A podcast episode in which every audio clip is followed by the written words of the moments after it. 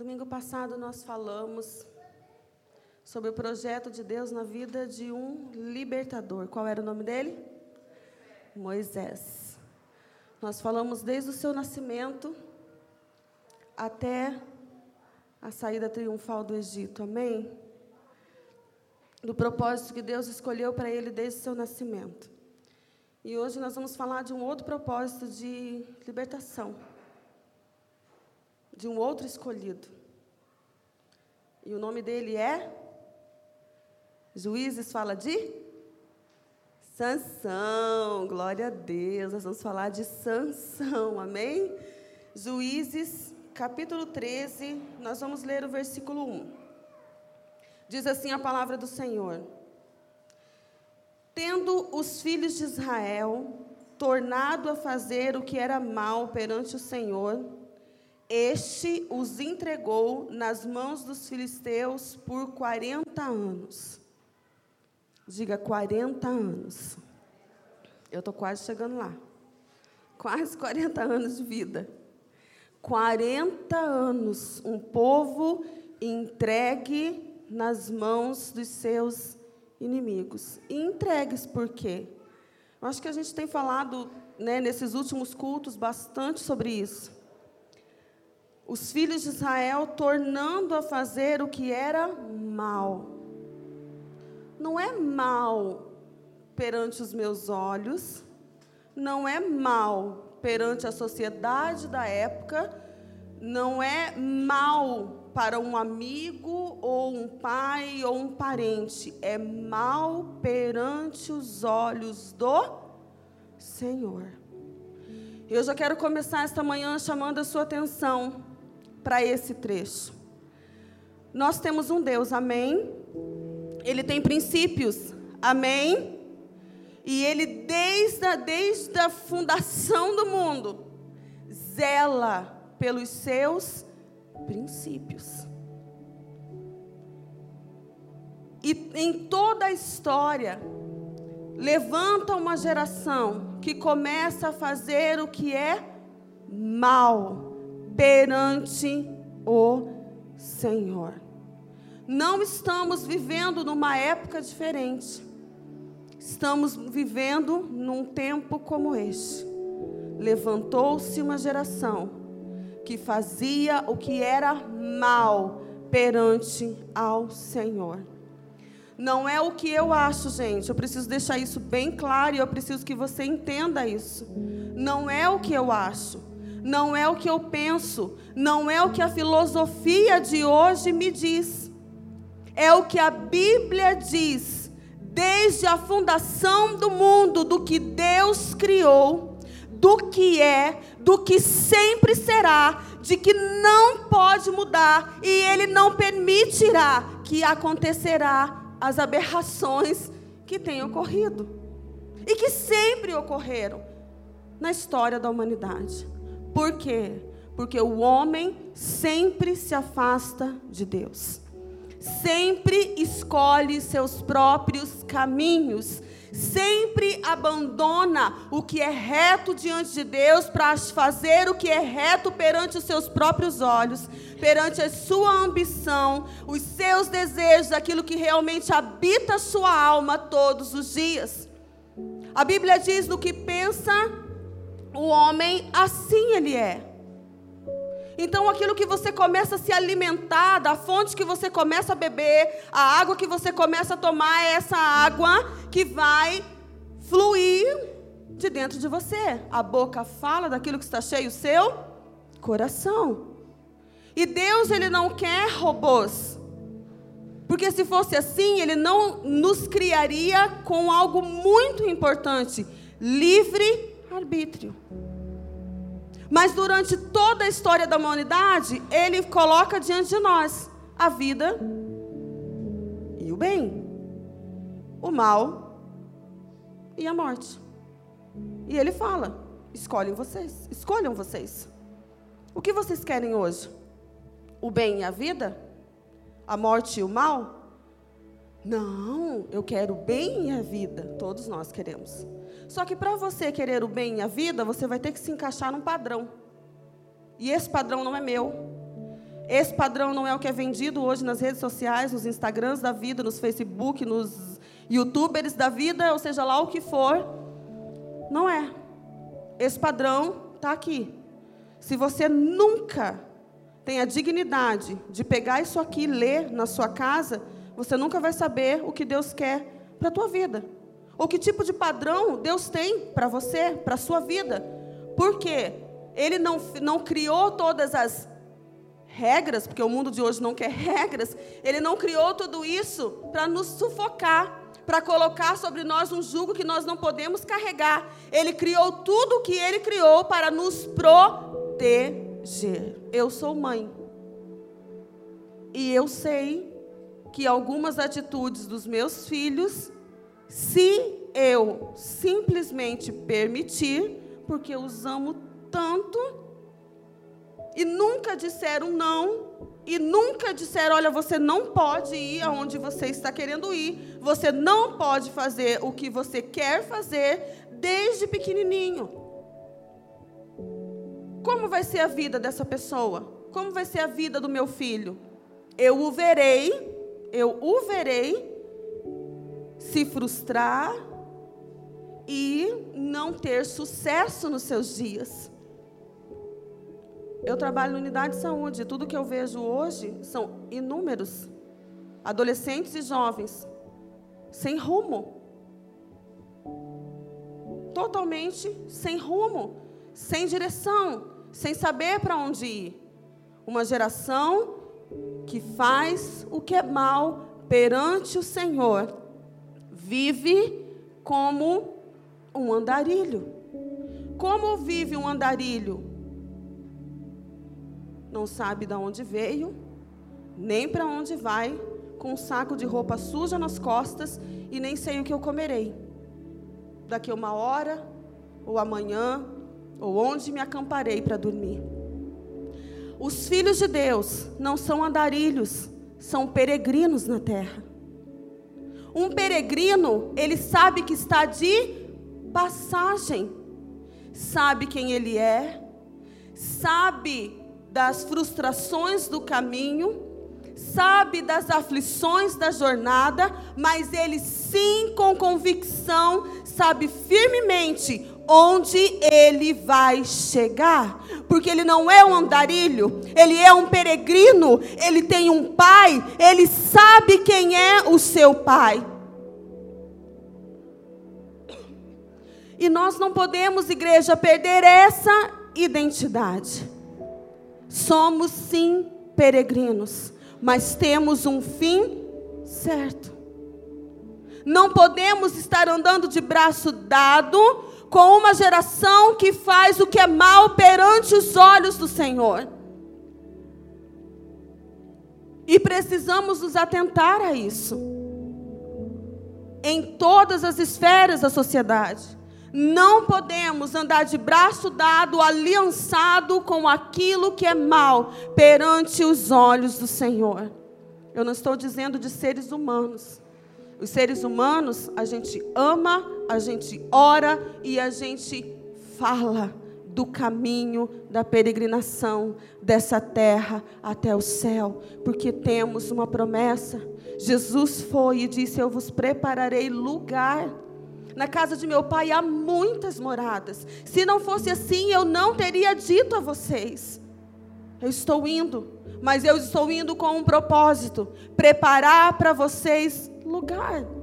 E eu voltarei para buscar vocês para o lugar que eu estou preparando. Nós temos essa esperança, nós temos essa fé viva dentro de nós.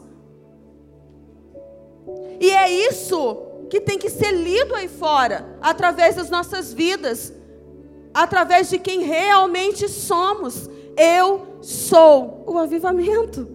Eu sou de Cristo. E se eu sou de Cristo, eu preciso ser exatamente como Ele. Quem foi Jesus na terra? Uma carta viva. Ele não precisava de mídias, ele não precisava de nada, nem se ele estivesse nesse tempo. Porque ele, qualquer um que passasse por ele, leria quem ele era, o Filho de Deus. A sua presença santa constrangia o pecado, constrangia o erro. A sua presença majestosa como filho de Deus denunciava, ele não precisava abrir a boca para falar, mas denunciava todo o seu amor pelo pecador. Olha, mulher, onde estão os teus acusadores? Porque ele disse: aquele que não tem pecado, seja o primeiro a tirar uma pedra. Todos tinham, todos se foram. E ele disse: mulher, onde estão os teus acusadores? Nem eu te condeno. Vá e não peques mais. Essa compaixão denunciava a falta de compaixão dos outros, dos religiosos da época. E ele não precisava falar: olha, você não tem compaixão. Mas a própria pessoa que não tinha compaixão já sabia que não tinha compaixão, porque compaixão como essa não havia na terra. Mas a vida de Jesus era a própria compaixão, era o próprio perdão. Ele é o nosso modelo. E quem ele foi nos seus três anos de ministério nessa terra, até a morte, porque ele tinha um objetivo certo. Ele veio, ele cresceu em sabedoria, em graça, perante os homens e perante Deus, como homem. Foi o cordeiro até chegar à cruz, até morrer e ressuscitar, até tomar as chaves do inferno nas suas mãos até vencer a morte. Onde está, ó morte, seus agrilhões? Ele veio, ele venceu. Até lá, ele foi simplesmente a carta de Deus para os homens. Foi isso que ele foi. E é isso que devemos ser. No meio de uma geração que faz o que é mal perante os olhos do Senhor. E nesse tempo, um anjo aparece a uma mulher. Olha só, hein? Havia um homem, lá no, no versículo 2: Havia um homem de Zorá, da linhagem de Dan, chamado Manoá, cuja mulher era estéril e não tinha filhos apareceu um anjo do Senhor a esta mulher e lhe disse: Eis que és estéril e nunca tiveste filho, porém receberás e darás à luz a um filho. Agora, pois, guarda-te não bebas vinho ou bebida forte, nem comas coisas imundas, porque eis que tu conceberás e darás à luz um filho, sobre cuja cabeça não passará navalha, porquanto o menino será nazireu, consagrado a Deus desde o ventre da sua mãe. E ele começará a livrar a Israel do poder dos filisteus. Foi assim o início do nascimento de Sansão. Olha o projeto de Deus na vida de Sansão. Um libertador do povo de Israel. Esse era o projeto de Sansão, sim ou não? Era o projeto de Sansão, gente? Não. Sansão nem tinha nascido. Esse era o projeto de Deus na vida de Sansão, que se apresentou a pais que certamente tinham fortíssima comunhão com Deus, ou isso jamais teria acontecido. Jamais teria acontecido. Sansão jamais teria sido gerado no ventre dessa mulher, se essa mulher não tivesse total intimidade e comunhão com Deus. É assim ao longo da história. Quero fazer uma pergunta para você, pai, para você, mãe, que eu acho que eu já fiz na pregação passada, mas eu quero enfatizar isso nesse tempo. Se você soubesse que você estava criando um libertador, como você o criaria?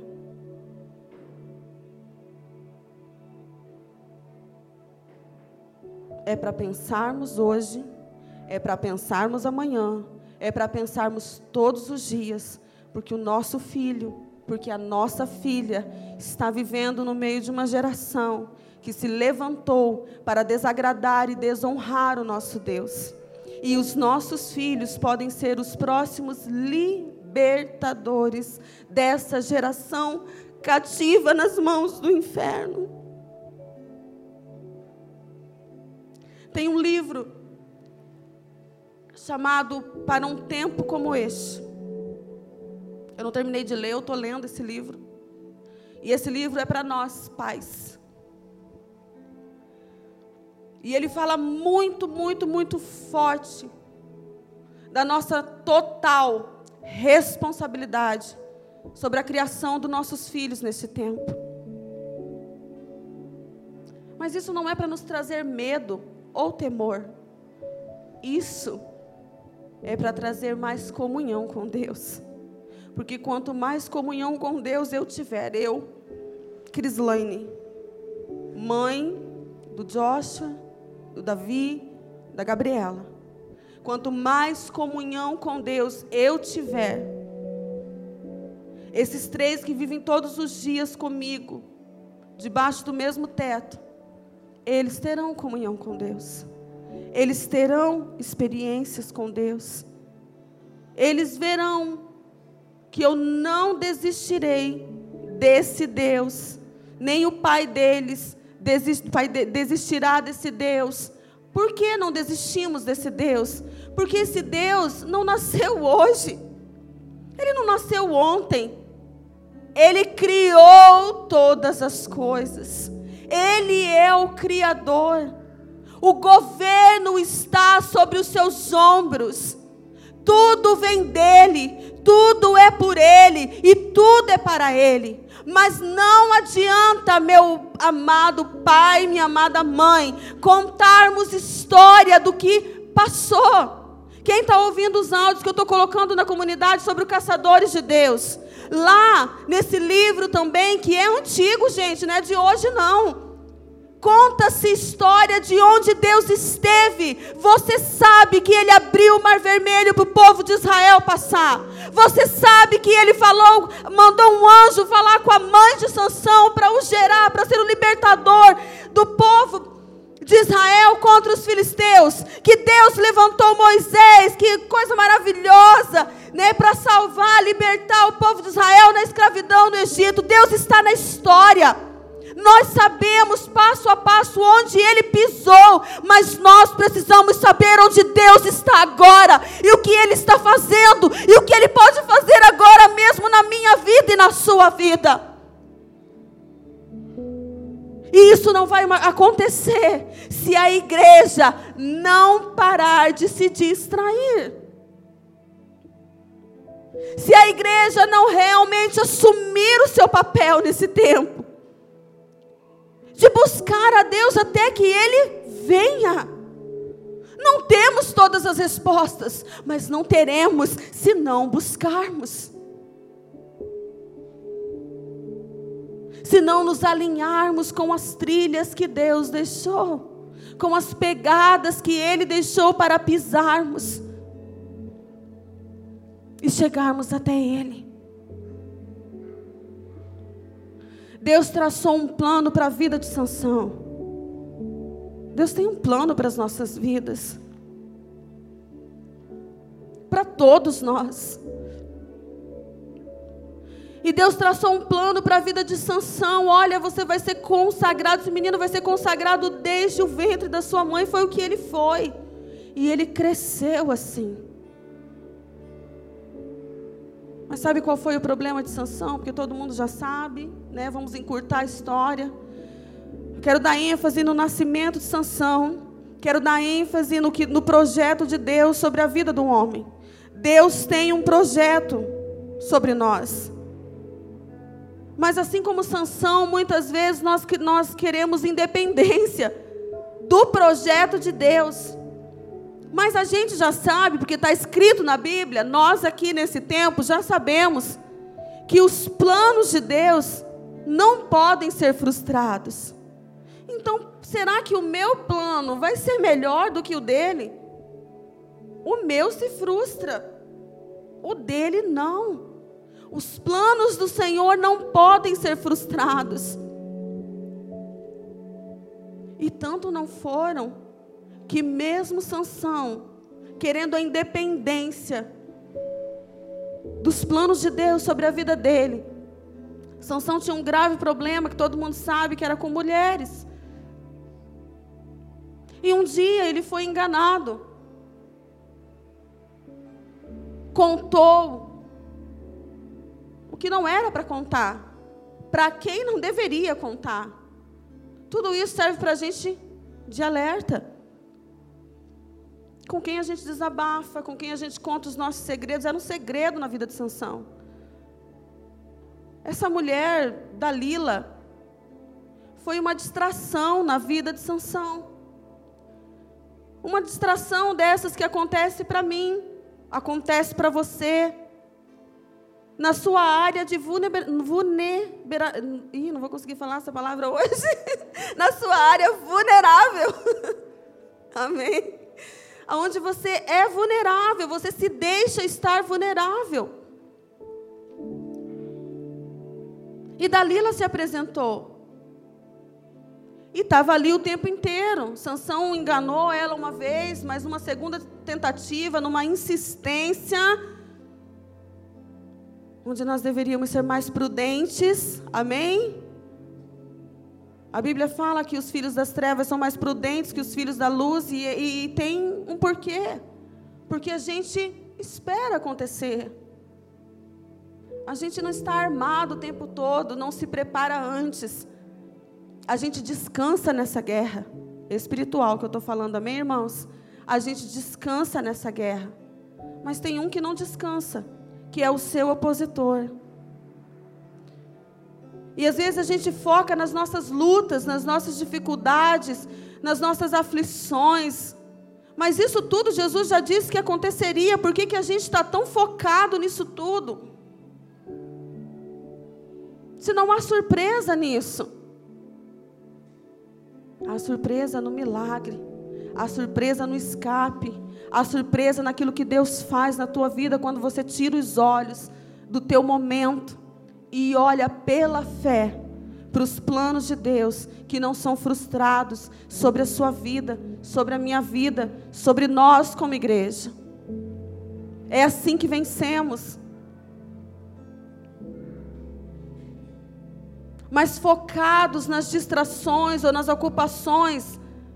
Acontece como aconteceu com Sansão. Ele disse o seu segredo. Ele foi capturado.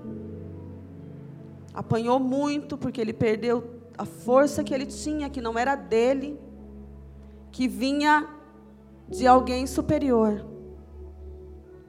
Não de um homem comum, mas do Deus forte que o fez forte por um projeto, por um objetivo.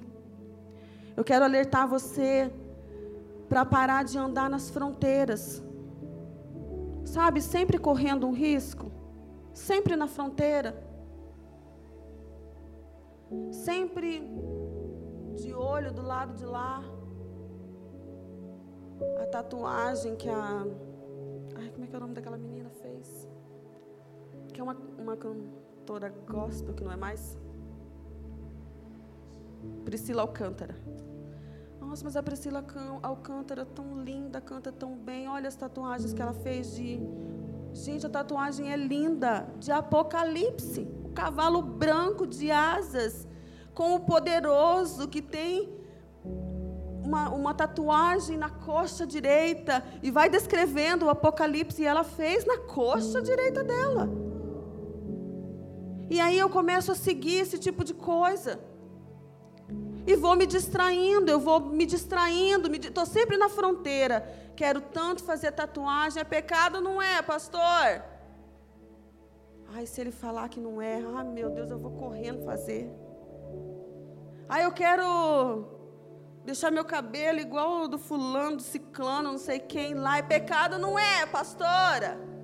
Posso fazer? Ai, se ela falar que não pode, eu estou marcando hoje o salão para fazer o que está aqui queimando no meu coração. A gente fica nessa coisinha, sabe? Ai, é pecado, não é. Porque se não for, eu estou doido para fazer.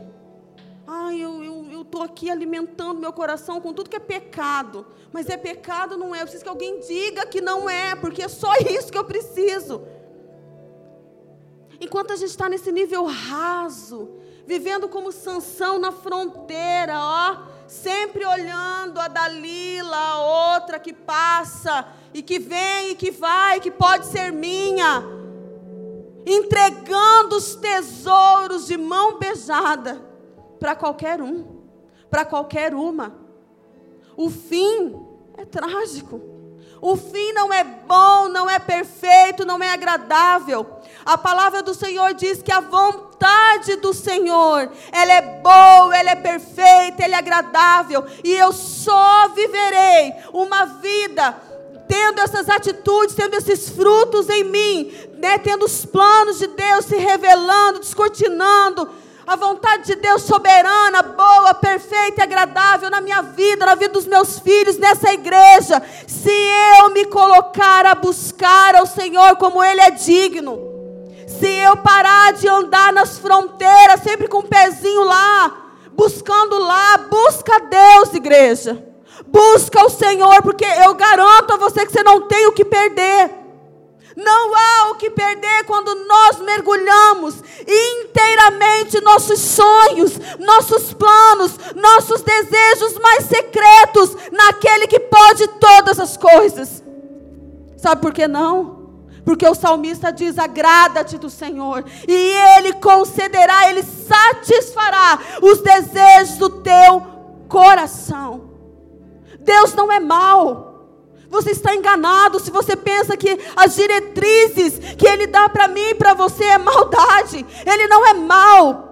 Ele é bom, Ele é justo, Ele é um Pai de amor, Ele é de misericórdia e Ele se preocupa até com os desejos do seu coração. Mas entenda que, como um pai corrige o seu filho, Ele também, em algum dado momento da nossa existência, vai dizer: não toque nisso, porque aí pode estar a sua morte.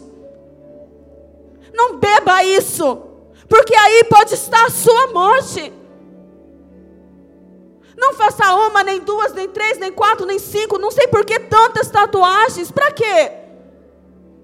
Aí pode estar a sua morte.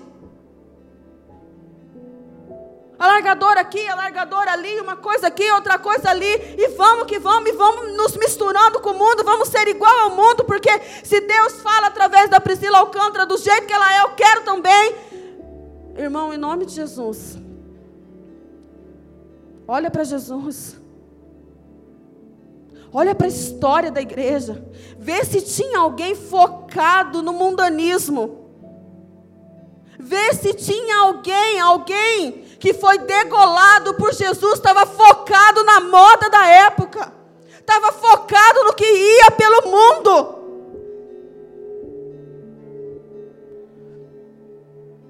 Sabe quem era Paulo? Paulo era um homem instruído, letrado da época, era um doutor da lei, ele era inteligentíssimo, ele era estudado. Deus o parou e quando Deus o parou, ele disse: Eu refuto tudo que eu sei como sendo nada. Ele não continuou focado na vidinha, ou todos os conhecimentos que ele obteve naquele tempo. Porque Jesus, quando parou no caminho para Damasco, deixando o cego, depois dando a ele de novo a visão, ele viu: não existe ninguém mais poderoso, maior, nem mais corajoso, nem mais forte, nem mais é, culto, nem melhor médico, não sei nem como comparar do que esse homem Jesus que me parou no caminho para Damasco. O que mudou a vida de Paulo não foram historinhas. O que mudou a vida de Paulo foi o encontro com Jesus. Eu quero te perguntar nesta manhã o que você está esperando para se encontrar com Jesus. Porque o dia que você se encontrar com Jesus, certamente, algumas coisas não farão sentido para você. E você não vai ficar correndo atrás disso. Porque essas coisas não fazem sentido. Essas coisas não têm valor. Essas coisas são daqui, meus irmãos. São daqui. São terrenas, são passageiras. E onde estiver o teu tesouro, aí também estará o seu coração. Quero ler com você como terminou Sansão. Vamos ler lá no capítulo 16. Sansão que tinha um plano extraordinário de Deus sobre a sua vida. Que andava nas fronteiras, correndo risco o tempo inteiro. Que não sabia de que lado ele realmente estava, embora eu penso que até a fama dele tenha sido prejudicial, porque ele era o cara. Ele tinha uma força incomum. Quem vamos chamar? Tem dúvida? Sansão. Sansão. Sansão. Era Sansão. Mas Sansão precisava saber que tudo aquilo tinha uma fonte, tinha uma raiz. E vinha daquele que é dono de tudo, que governa tudo, que é o nosso Deus. Lá no versículo 23 do capítulo 16, Juízes diz assim: Então os príncipes dos filisteus se ajuntaram para oferecer grande sacrifício a seu Deus Dagom e para se alegrarem e diziam: Nosso Deus, com letra minúscula, nos entregou nas mãos a Sansão, nosso inimigo. Já não era mais o povo de Israel, era Sansão. Sansão era o que protegia e defendia a nação naquele tempo. E ferir Sansão era tomar de volta todo o poder, todo o senhorio sobre aquela nação. Ferir um pai de família, ferir uma mãe de família, ferir um líder, ferir um pastor, é colocar em risco todos os que estão debaixo daquele poder de autoridade que Deus concedeu. Pai, fique firme.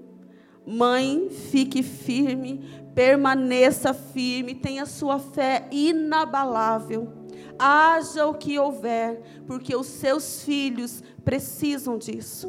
Se ferirem você, se nos ferirem, ferirão nossos filhos, capturarão nossos filhos. Se nós não tivermos de olhos atentos, ouvidos atentos, olhando tudo, vendo tudo, ligados no que acontece nesse tempo, capturarão nossos filhos. Isso não é brincadeira, isso é uma guerra.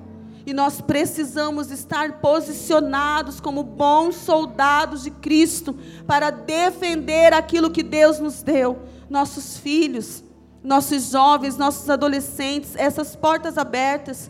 Sabe, podem ser poucas pessoas que entram aqui, mas olha, gente, quando a gente pega para trabalhar, ontem estava aqui os jovens ensaiando, os adolescentes também, e você começa a ver um, uma, um fogo começando a acender em corações pequenos. Você não pode negligenciar aquilo que Deus tem para a vida desses jovens, dessas crianças, nesse tempo, nessa geração. Por isso, vamos orar até que Deus venha. Vamos nos posicionar até que Deus fale conosco, não vamos nos mover da sua verdade. Sansão foi ali entregue aos seus inimigos e havia festa. Vendo o povo, louvavam ao seu Deus, porque ao Dagão, né? Dagon, porque dizia: Nosso Deus nos entregou nas mãos o nosso inimigo e o que destruía a nossa terra, e o que multiplicava os nossos mortos. Alegrando-se-lhes o coração, disseram: Mandai vir Sansão, para que nos divirta. O sal, quando perde o sabor, para nada mais serve, a não ser para ser pisado pelos homens. Vira espetáculo.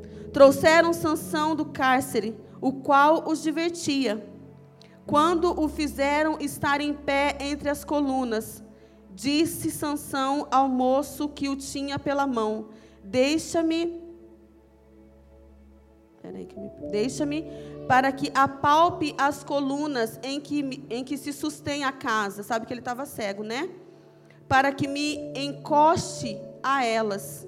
Ora, a casa estava cheia de homens e mulheres, e também ali estavam todos os príncipes dos filisteus, e sobre o teto havia uns três mil homens e mulheres que olhavam enquanto enquanto Sansão os divertia. Sansão Olha, gente. Sansão foi escolhido por Deus desde o ventre. Errou nas suas escolhas. Nós estamos aqui na morte de Sansão. Sansão clamou ao Senhor e disse: Senhor Deus, peço-te que te lembres de mim e dá-me força só esta vez. Ó Deus, para que me vingue dos filisteus, ao menos por um dos meus olhos. Abraçou-se, pois, Sansão com as duas colunas do meio, em que se sustinha a casa, e fez força sobre elas, com a mão direita em uma e com a esquerda na outra. E disse: Morra eu com os filisteus. E inclinou-se com força, e a casa caiu sobre os príncipes e sobre todo o povo que nela estava. E foram mais os que matou na sua morte do que os que matara na sua vida.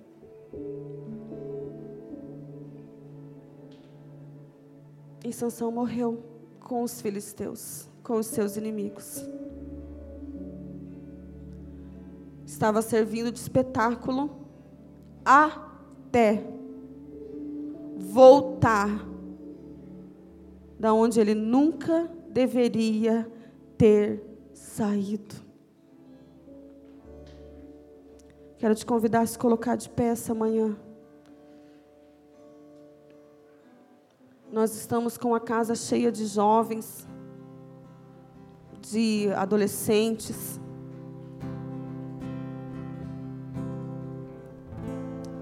E eu quero dizer a vocês essa manhã que Deus tem um projeto em nossas vidas.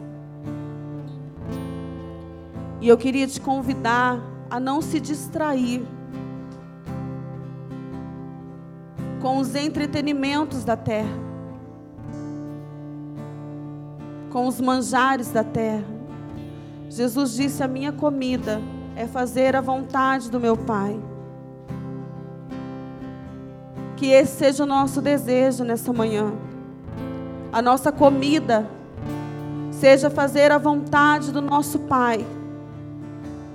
Seja fazer a vontade de Deus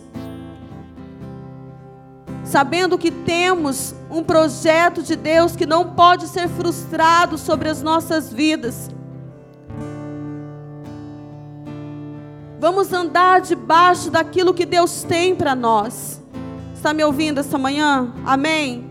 Vamos andar debaixo das diretrizes do caminho perfeito, que é estreito, sim, que a porta é estreita, sim. Isso não mudou, isso nunca vai mudar tem uma pátria reservada, esperando por aqueles que tomaram a decisão por Jesus nessa terra.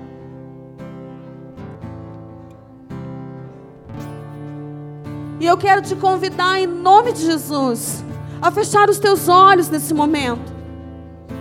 Você pode colocar a mão no seu coração só no objetivo de se concentrar.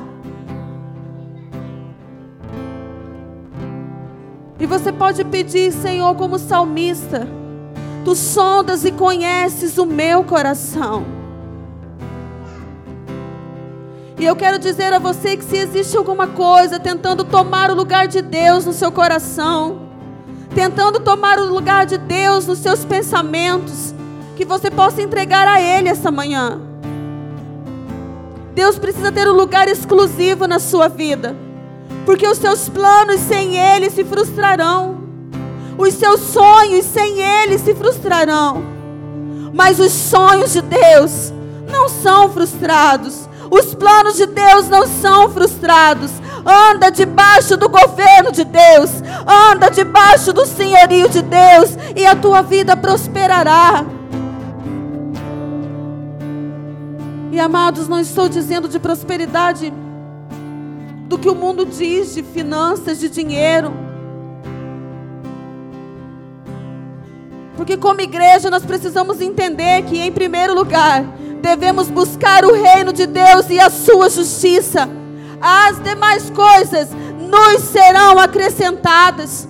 A palavra do Senhor diz que Ele suprirá todas as nossas necessidades segundo as suas riquezas em glória. Ele é o dono do ouro, Ele é o dono da prata. O meu nível de comunhão com Deus me traz também sustento, me traz saúde, me traz provisão.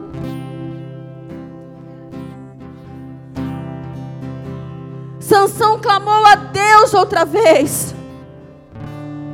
E aquilo que era plano de Deus sobre a vida de Sansão esteve sobre ele outra vez. Mesmo no seu último dia de vida. Mas o que eu quero pedir a você é que você não precisa trilhar esse caminho. Não precisa trilhar esse caminho e lembrar de Deus no teu último suspiro de vida. Viva Deus hoje. Viva Deus amanhã. Viva Deus todos os dias da sua vida. Não teremos do que nos arrepender por viver em Deus. Não há arrependimentos por viver em Deus, por obedecer a Sua vontade.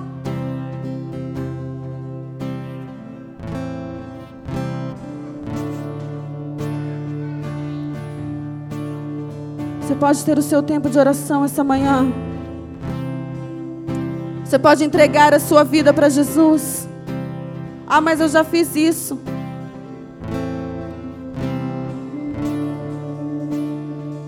Você pode entregar os seus sonhos para Jesus essa manhã. Você pode entregar os seus planos, os seus projetos. Você pode aceitar a vontade de Deus sobre a tua vida essa manhã.